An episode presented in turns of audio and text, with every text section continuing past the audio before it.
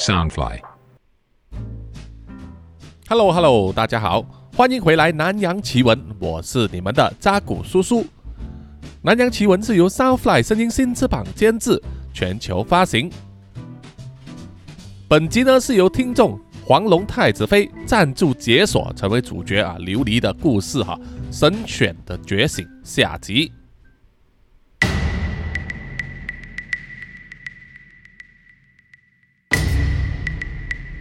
在上一集的故事呢，有说到南洋兄弟会的退魔师 Shy 以及 Janet 同时出现了，除了在危机之中解救了琉璃，同时也向他表明，琉璃目前所面对的潜在威胁，因为他天生拥有呢自己所不知道的神的眷顾，而某一种邪恶的力量正在伺机要夺取他的力量。在 Janet 成功说服琉璃要离开他所住的地方。前去南洋兄弟会特别安排给他的庇护所之后，在当天晚上出发离开之前，琉璃和她的婆婆必须先行做一些安排，还有拨电话和亲友道别。而琉璃就选择了拨电话给金和恩啊，她最好的闺蜜。只是没有想到，在暗处那个伺机夺取琉璃的力量的邪灵，转而前往跆拳道道场。想要侵占金和恩的身体，幸运的是，金和恩就受到了他在家里所供奉的佛像的保护，把邪灵给逼退了。但是他依然锲而不舍，转而从跆拳道道场的淋浴间侵入。而在当时，唯一一个在淋浴间里面洗澡的人，就是金和恩的哥哥金世炫。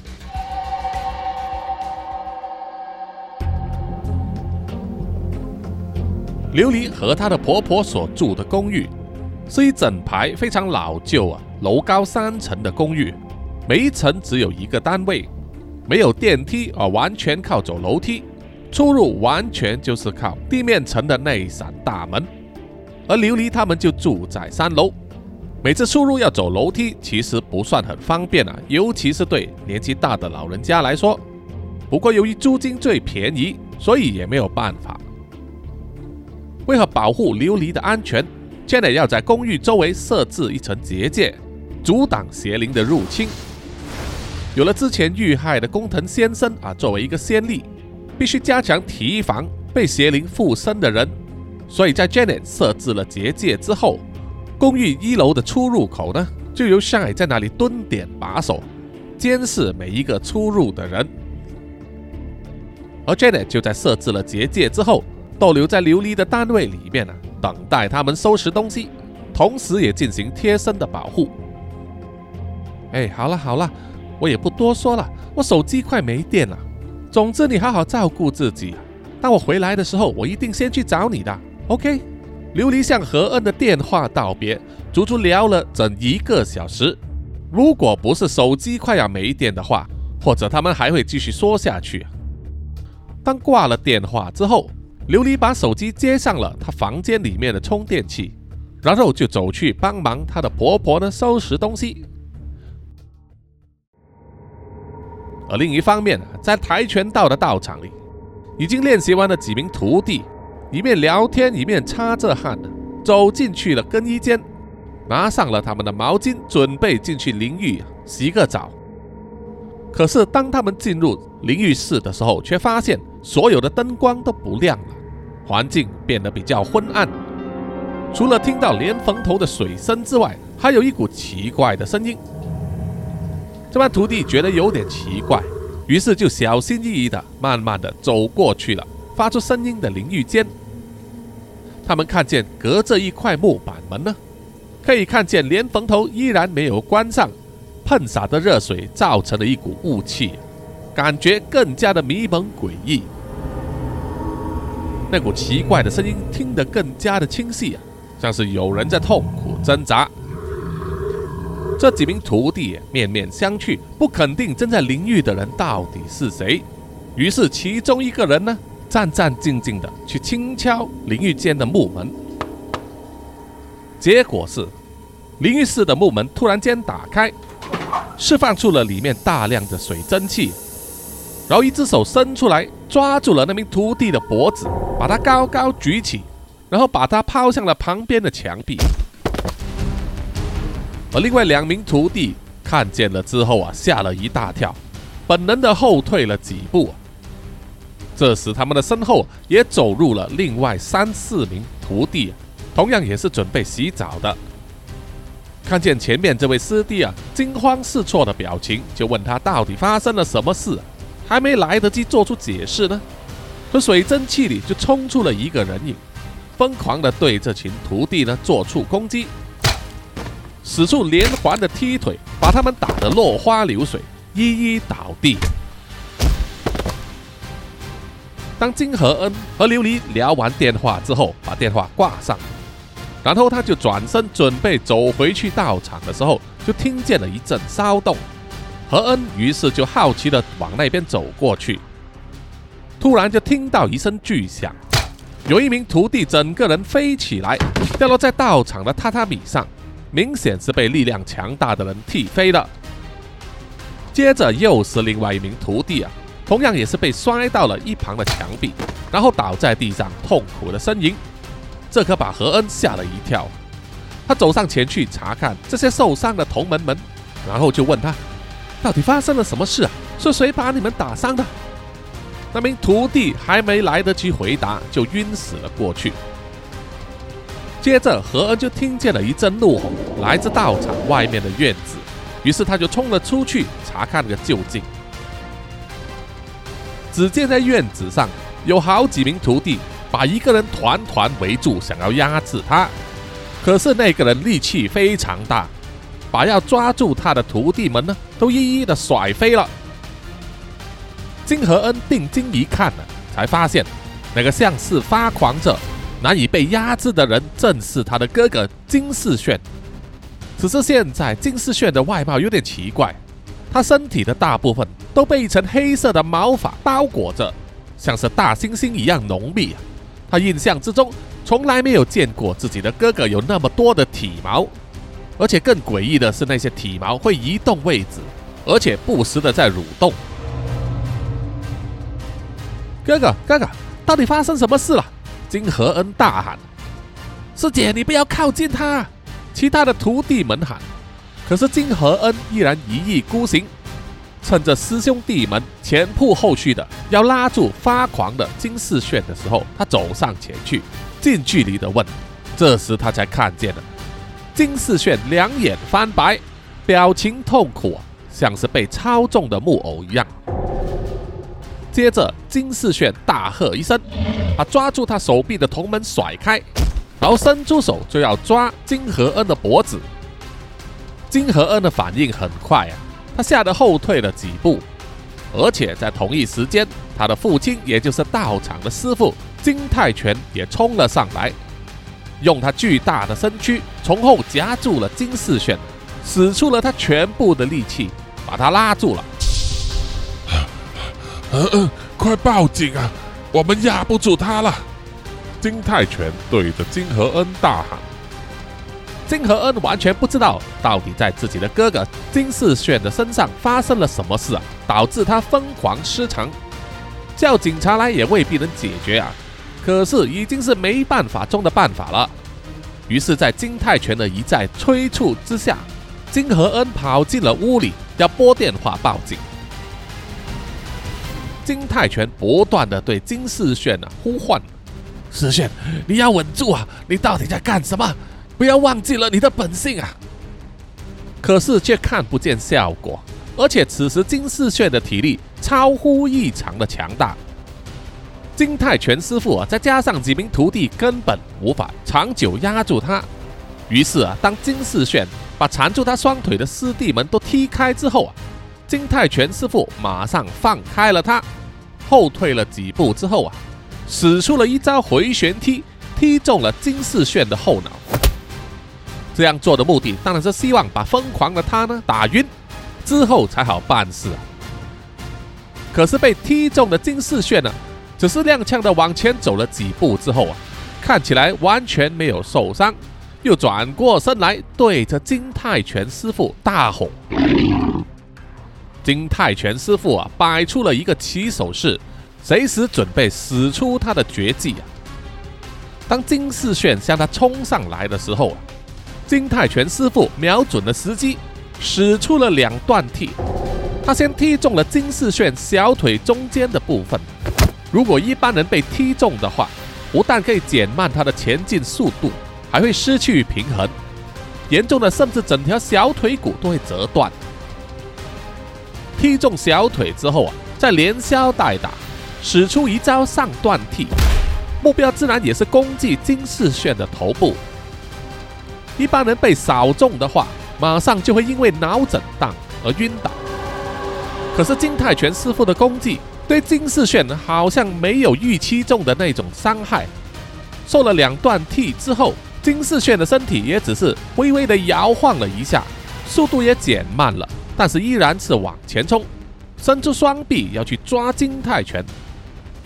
金泰拳师傅俯下身体，往右翻转滚动啊，巧妙的躲开了。而笔直往前冲的金世炫，这撞倒了一扇木门之后，才停了下来。但是很快又转过身，往金泰拳师傅扑了过去。这一次，金泰拳师傅使出了一个俯身旋转侧翻，运用身体的回旋增加攻击力，以头下脚上的侧翻姿势。结实的踢中了金世炫的脖子，这一招的威力可大了，打得金世炫整个人扑倒在地上。金泰拳师傅满以为这一招可以制服金世炫，没想到他的身体依然能动，在大喝一声之后，却没有攻击金泰拳师傅，而是转身就走，翻身爬过了道场的围墙。金泰拳师傅大吃一惊。等他追了出去的时候啊，发现金世炫啊已经不知所踪，不知道跑去哪里了。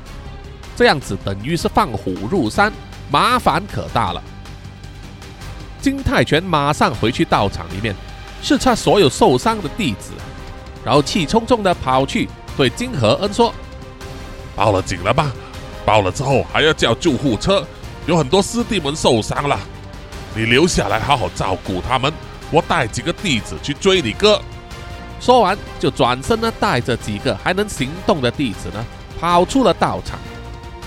金和恩听见了金世炫逃走之后，也是呆了，转头望见了好几名师弟都躺在地上呻吟，于是马上拨电话去医院求救啊，然后就去取出了收藏在道场里面的这个药箱，要去给受伤的人做紧急处理。就在这个时候啊，金和恩突然想起了琉璃，他突然有种感觉，觉得要通知琉璃一下，于是就拿起电话拨给了琉璃的手机。可是琉璃的手机放在房间里面充电，而且又是静音模式，而他的人就在另外一间房间帮忙他的婆婆收拾衣物，所以根本没有接到电话。夜色开始暗了下来。Janet 看着正在收拾衣物的琉璃和她的婆婆，也等得有点不耐烦了。但是为了避免节外生枝呢，他还是尽量压住脾气啊，好声好气的去催促。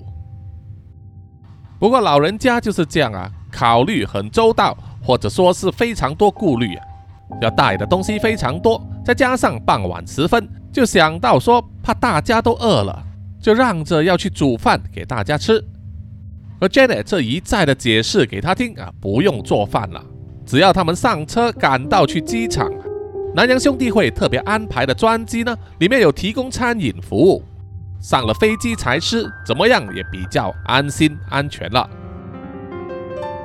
而守在公寓正门外面的 Shine 也是等得有点无聊，而且呢，感觉肚子饿了，心情有一点烦躁，让他的注意力有所下降。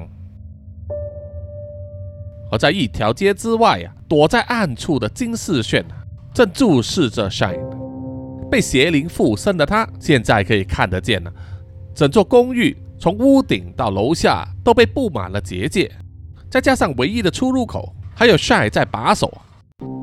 这个邪灵在之前操纵工藤先生的时候，就被 Shine 的事件砍过，吃过了苦头，所以有所避忌。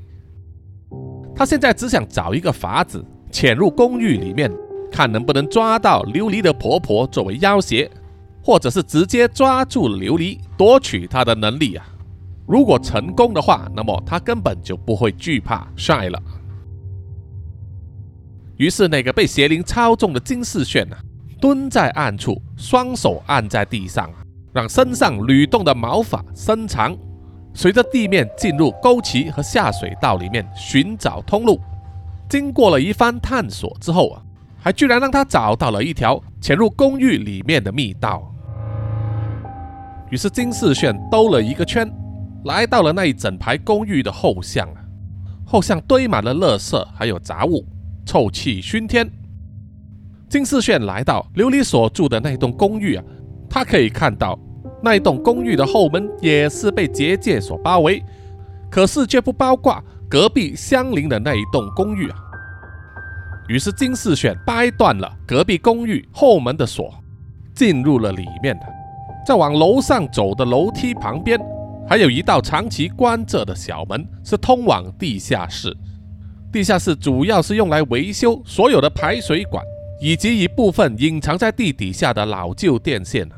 而每一间公寓的地下室是相通的，只有一个生锈的铁栅栏呢，把它们分割开来。但是这个铁栅栏的大小也足以让金世炫身体转过去。于是啊，他使出了巨大的力量，拉开了生锈的铁栅栏，然后爬了过去，就这样子躲开了 Janet 所布下的结界。进入了琉璃所住的公寓里头。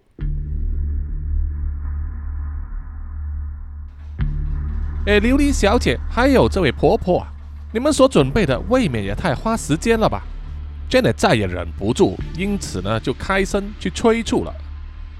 我想说，你们其实只需要准备足够两三天穿的衣服和贴身衣物，然后带上你们的证件、护照、存折等等重要的东西就可以了。其他的东西我们到步之后可以帮你另外购买。琉璃被催促的有点不爽了，就回嘴说：“怎么我们现在是要逃难吗？你要知道，你给我们的通知还不够六个小时啊。”Janet 摆出无奈的表情，回答他：“没错，你们现在就像是逃难了，你就当做是地震、海啸或者是战争要来的时候，拿一个背包就走的那种危机情况吧。我必须强调。”你每留在这里多一分钟，就多一分风险啊！简单因为心中感到焦急啊，所以说话也变得有点咄咄逼人了。没想到这个时候啊，琉璃的婆婆还从厨房走出来，端着一盆水果，问他们：“哎呀，你们不要吵了，来来来，吃水果吧。” Janet 看见之后，几乎忍不住要发脾气了。她对婆婆说：“哎呀，婆婆，现在是什么时候了？”你别切水果了，我们马上就走吧。带不走的东西全都留下，再买新的就好了。反正我们南洋兄弟会也不缺钱呐。可是婆婆还是非常淡定的说：“哎呀，不不不，你要知道，这里很多东西我们都是有感情的，不能随便抛弃的。而且有钱是一回事，节俭是美德。不该花钱的时候，即使是一分钱也不能花。”现在忍无可忍了。觉得琉璃和她的婆婆呢，完全不知道事件的严重性。她非常想要练出咒语，使出风的魔法，把他们两人都卷起来，送出屋外，直接把他们放进车里面，然后带走，省得和他们一番唇舌。当卷内举起双手作状要使出魔法的时候，被琉璃看穿了，便马上阻止他说：“哎，你别乱来！我婆婆年纪大，行动不便，健康也不太好。”你如果敢乱来的话，万一伤着了她，我可跟你没完。于是琉璃就和 Janet 吵了起来，而婆婆依然端着那盘水果问他们：“哎，来吃水果啦！”可是看见他们两个人都忙着吵架，没有理睬她，于是婆婆呢只好默默地放下了水果盘，然后转身往厨房走去，口中依然念念有词地说：“啊，或许他们不喜欢吃水果。”或许我泡一壶红茶，再切几块小蛋糕出来，他们就会吃的啦。于是婆婆呢走进了厨房之后，把热水壶放在水龙头之下渗水，准备烧开水。在等待水渗满的时候，她就去打开了冰箱，拿出了一盒巧克力千层蛋糕，准备把它切成小块。这个时候，从水龙头流出来的水突然间像卡住一样，水柱时大时小，然后就停止了，再也没有水流出来，取而代之的是整个水龙头在剧烈的摇晃，然后就扑通的一声吐出了一团黑茸茸的毛发。婆婆听见了声音之后啊，转头望过去，看见水龙头居然没出水了，觉得很奇怪啊，于是就放下了刀子，走上前去查看。没想到突然之间，那团黑茸茸的毛发从渗了一些水的热水壶里面跳了出来，直接贴在婆婆的脸上，遮住了她的眼睛、鼻子和嘴巴。婆婆本能的挣扎、颤抖，踉跄的往后退。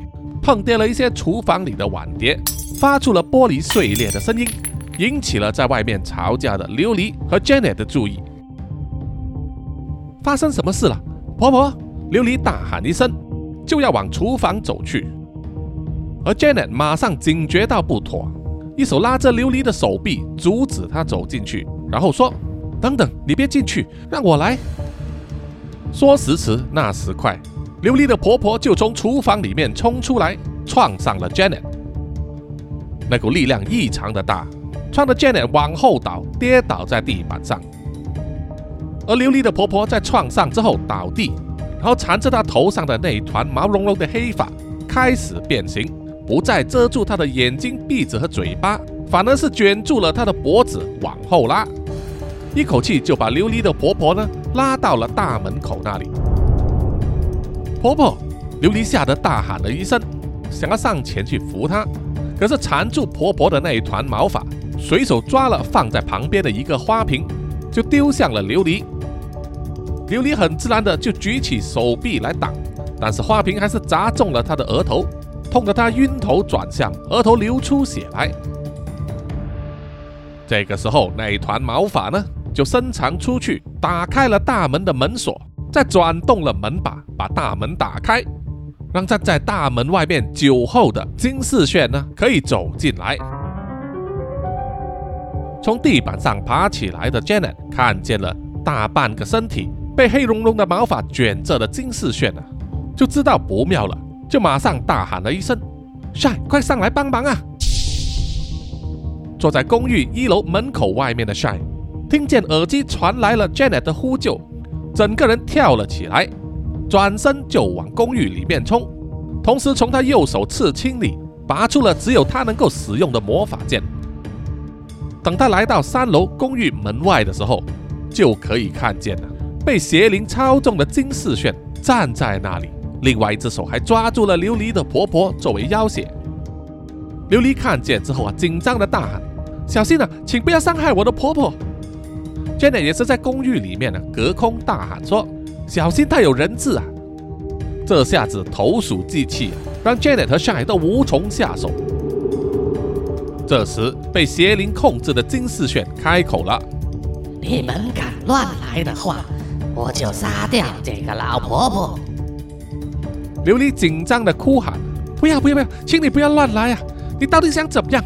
金世炫，为什么你会变成这个样子啊？” Janet 站在琉璃的身旁，压低声音跟他说：“这个也是你认识的人吗？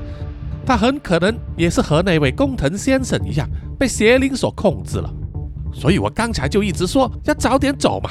现在风险已经大到难以收拾了。”琉璃紧张地哭了起来，但是却不理会 Janet 的说话，只是一直注视着金世炫和被他抓住的婆婆，因为被掐住脖子，婆婆呼吸困难。正在痛苦的呻吟，这样时间一久的话，对上了年纪的婆婆来说，性命堪忧啊！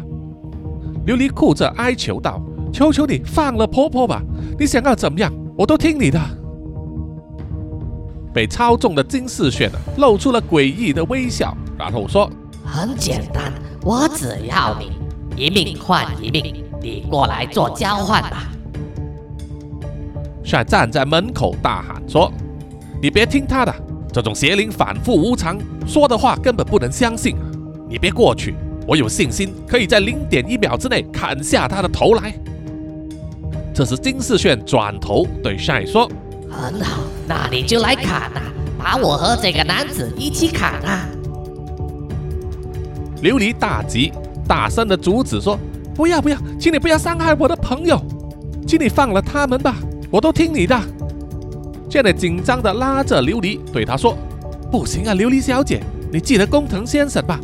你的这位朋友很可能也一样，被操纵的时候已经死了。”金世炫又转过头来，对着琉璃说：“啊，这次不同，这次我留下了他一条小命，就是要来牵制你们的。”说完了，金世炫脸上的那一团黑茸茸的毛发呢，开始移动了，露出了金世炫的整张脸。这时，他们也可以清楚看见了，金世炫在对他们哀求着：“不要砍我，不要杀我啊！求求你们！”绝对看见了金世炫确实是活着，这样子的话，他们完全没有了谈判的筹码，因为邪灵手上握着两个人质，要救出一人已经是难上加难，而同时要救两个人的话，这个成功率太低了。琉璃向 Janet 和 Shy 发出哀求说：“你们不要动，你们不要动，我去交换。”Janet 焦急地警告他说：“这样不行的。”即使你把自己投降过去，他也未必会放了你的婆婆。而操纵着金世炫的邪灵根本不让他们有周旋的余地。他一面收紧了缠住婆婆脖子的毛发，一面说：“废话少说了，再不走过来，我就扭断你婆婆的脖子。”琉璃哭着说：“不要不要，我现在就过来。”然后就走上前去啊，Janet 要拉也拉不住。或者说，在情理上，他根本不知道该怎么做。而 Shy 在外面依然严阵以待，盯着金世炫的每一个动作。只要他露出了细微的漏洞，他就会伺机而上，发起攻击。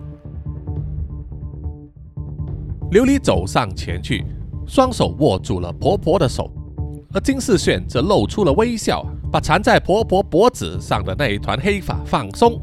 并且让身上其余的毛发呢，循着婆婆的身上开始缠上了琉璃的手臂。随着时间的过去，缠住婆婆的黑发转移到了琉璃的身上，覆盖住她头的上半部，只露出嘴巴以下的部分为了呼吸，琉璃被迫张开嘴巴，而毛发也趁着这个时候经过嘴巴进入他的身体里面。而当那些毛发放开了琉璃的婆婆。让她的婆婆倒地的时候帅马上就跳过来，挥起手中的剑，想要砍断缠住琉璃的那些毛发。可是金世炫呢，也随之往后退，并且拉住了琉璃，闪开了帅的攻击。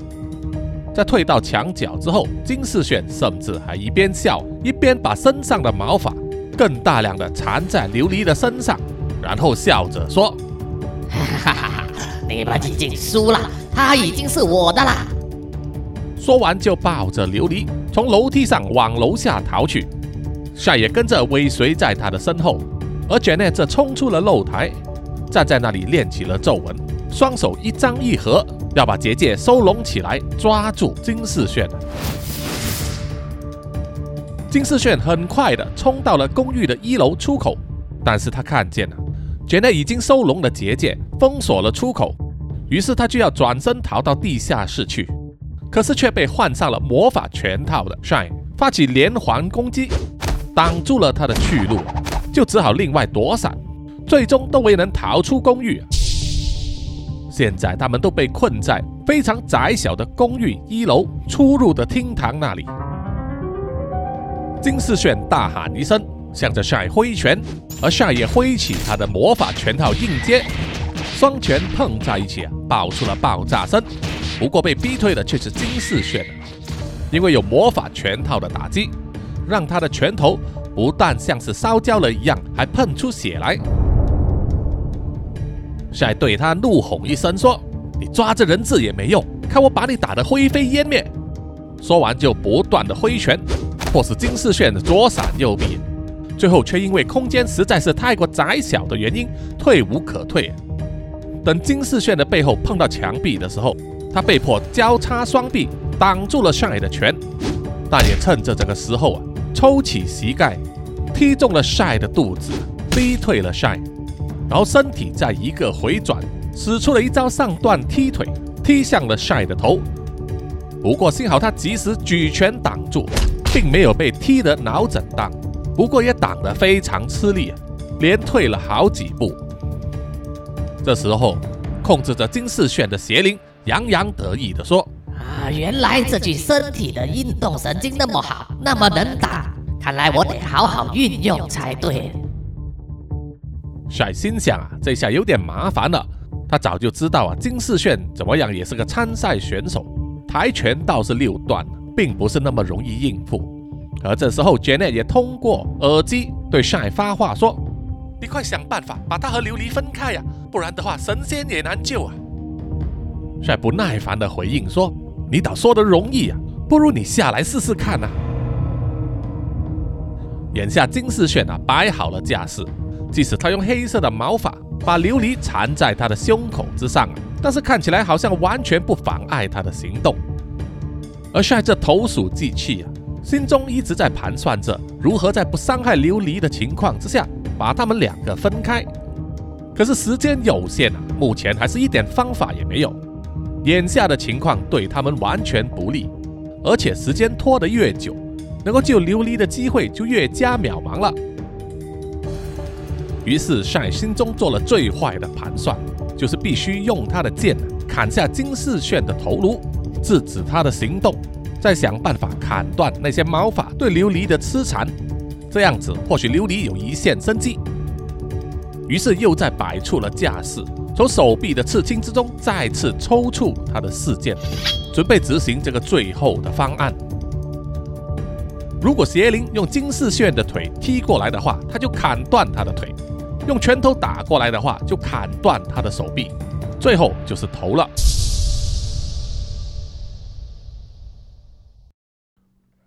琉璃，琉璃，不要再睡了，是时候苏醒过来了。琉璃发现自己好像身处在梦中一样，听见了一股遥远的呼唤。他发现周围漆黑一片呢，而四肢都被黑色的枷锁缠住，动弹不得。而那股呼唤又再次对他说：“琉璃，琉璃，不要再睡了，是时候苏醒过来了。”琉璃惊奇地问：“你到底是谁？”那股声音回答说：“我是眷顾你的神灵贝鲁神，你是我万中选一挑出来的代理人，你在这个次元上有责任要代替我执行我的使命。”琉璃听了，很疑惑地问。使命？什么使命啊？那股声音回答说：“你的使命就是协助大米神对付将要逐一苏醒远古的九柱神，以避免这个次元被毁灭殆尽啊！”琉璃听了，有点气馁地说：“可是我现在什么也做不了，我也救不了我的婆婆，我我实在很没用。”那把声音又说：“这不是正确的，琉璃。”你作为被我眷顾的孩子，可以行使我所有的力量。你的强大将是超乎想象的。现在就醒过来吧，你的朋友需要你的帮助。刘姨听了，非常犹豫地问：“那么我要怎么样才能醒过来呢？”这个时候，在琉璃的眼前出现了一个小光点，那个小光点渐渐地化成了一只小鸟，正是他之前在窗口上所看见的那只。全身黑色羽毛，只有头顶和翅膀是鲜黄色的鸟儿。原来一直和琉璃对话的贝鲁神就是他了。贝鲁神说：“闭上眼睛，张开怀抱，完全接受我的眷顾吧。”琉璃听了之后也不明白这个是什么意思啊，于是就闭上了眼睛，尽量把脑袋放空，不要想任何事情。很快的，他就开始觉得胸口产生一股暖意。那个暖意越来越强烈，渐渐变得火热，但是又不会让身体感到难受。然后就是琉璃感到双眼内部好像在发热发痛，让他觉得很不舒服。终于忍不住啊，睁开了眼睛。这个时候的他，双眼发出了刺眼的金光。也在同一个时候啊，晒和被邪灵控制的金世炫对峙的时候。一道金光从金世炫的胸口射出来，随即啊，让他身上毛茸茸的黑发开始断裂收缩，在一阵痛苦的嚎叫之下，金世炫全身颤抖，痛苦的跪倒在地上。帅看见了这个是好时机，于是就提腿前冲，瞄准了金世炫的脖子，挥剑砍下去。眼看金世炫就要身首异处的时候，他身上大部分的毛发烧融掉，琉璃从那里挣脱，跳到半空，用像是仙鹤展翅的方式，一只脚踩在金世炫的头上，然后另外一只脚伸出，用两根脚趾头夹住了晒的剑锋，及时挡住了晒的剑。在那一瞬间，晒也是吓了一跳，因为琉璃突然蹦出来，他当时已经来不及收刀。非常有可能砍中琉璃。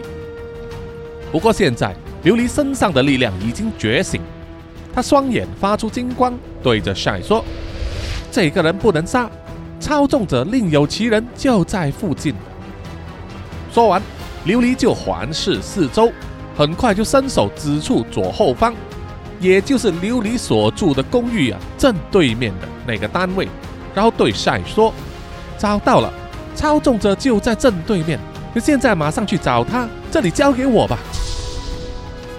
如果在几分钟之前呢，帅根本不会相信琉璃所说的这句话。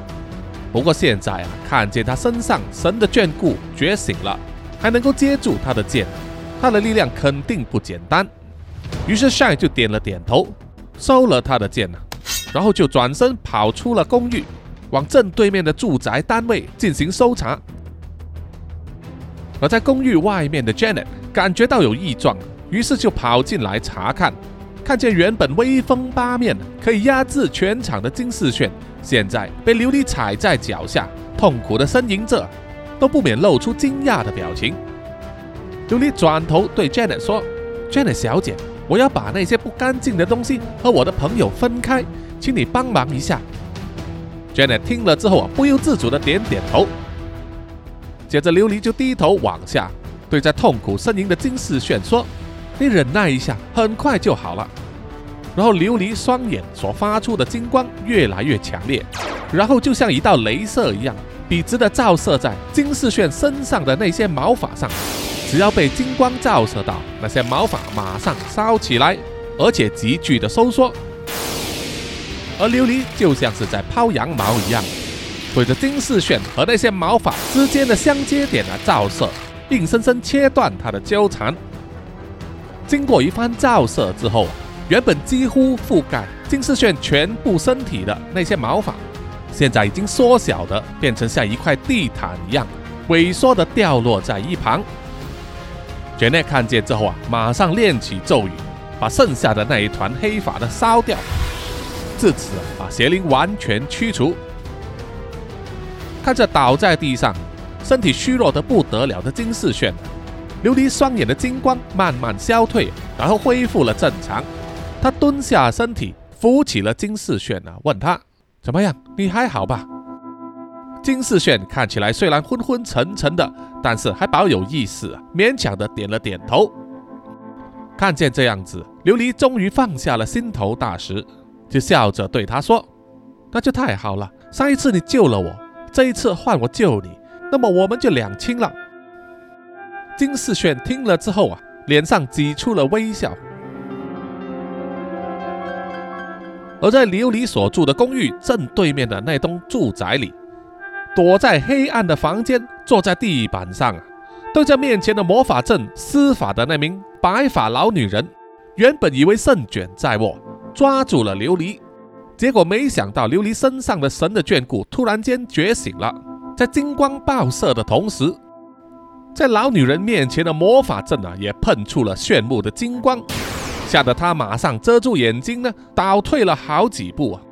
接着，整个魔法阵就着火燃烧，连老女人身上也开始烧起来。正是因为啊，他操纵邪灵的力量被破之后，反噬提升。当帅打破了他住宅的大门，冲进去里面查看的时候啊，只见那一间充满霉味、阴暗的屋子里面呢，只留下地板上一片烧焦的魔法阵，和那一个全身烧成焦炭、缩成一团的老女人，而且还发出一团浓烟以及焦臭味啊！帅看了之后啊，收起了他的刀子，叹了一口气说：“哎呀，这种邪魔妖道，自取灭亡也好啊，省得我动手了。”不久之后啊，在那具烧焦的老女人尸体上，渐渐浮出了一团黑气，然后慢慢的化成了半透明的那个老女人生前的模样，正是她死后的灵魂。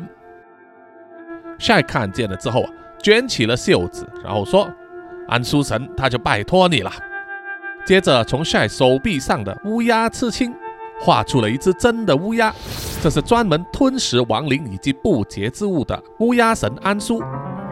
安书神大叫一声，飞过去，一口就吞噬掉了老女人的灵魂。事已至此，那名老女人也无法进入六道轮回，重新投胎了。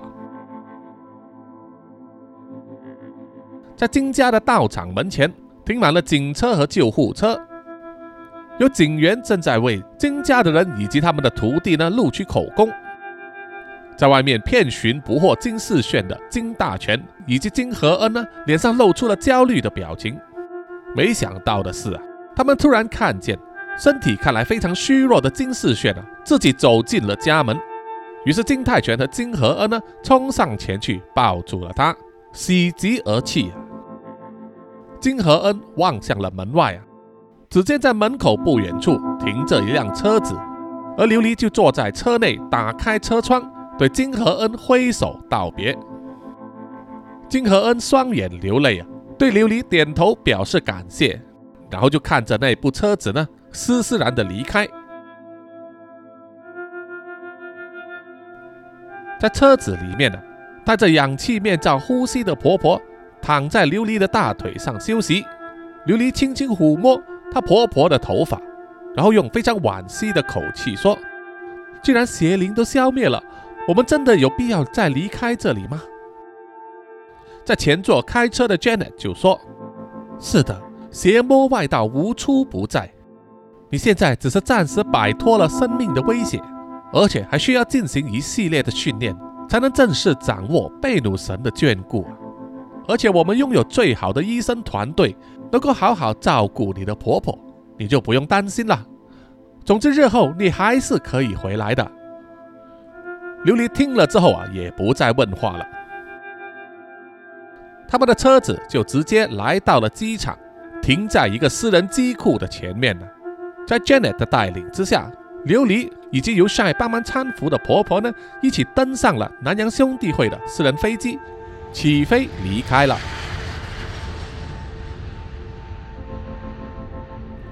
好，本期的南洋奇闻故事啊，就到此正式结束了哈。谢谢各位听众的收听，有什么意见和回馈的话，欢迎到南洋奇闻的啊这个社交媒体账号，包括 IG、YouTube、Apple Podcast、Mixer Box 还有 Pogo FM，给叔叔留言点赞，谢谢大家。好，接下来呢，就让叔叔念出啊赞助南洋奇闻的听众们的名单。首先就是南洋探险家 Jimmy Chin，还有陈忠杰。接着是南洋侦查员二四公园图子 Ralph 布一直该真爱笑三十三 Sandy Lee Kinas 洪志伟蔡小桦朱小妮李承德苏国豪洪新志杨杰宇以及林家达。接着是南洋信徒林奕晨吴大佩黄龙太子妃苗疆杀人蛙。李秉哲以及苏玉豪，另外还感谢南洋守护者肖玉颖、蔡明曼以及 Namsha。好，谢谢大家，我们下一集再见哦，拜拜。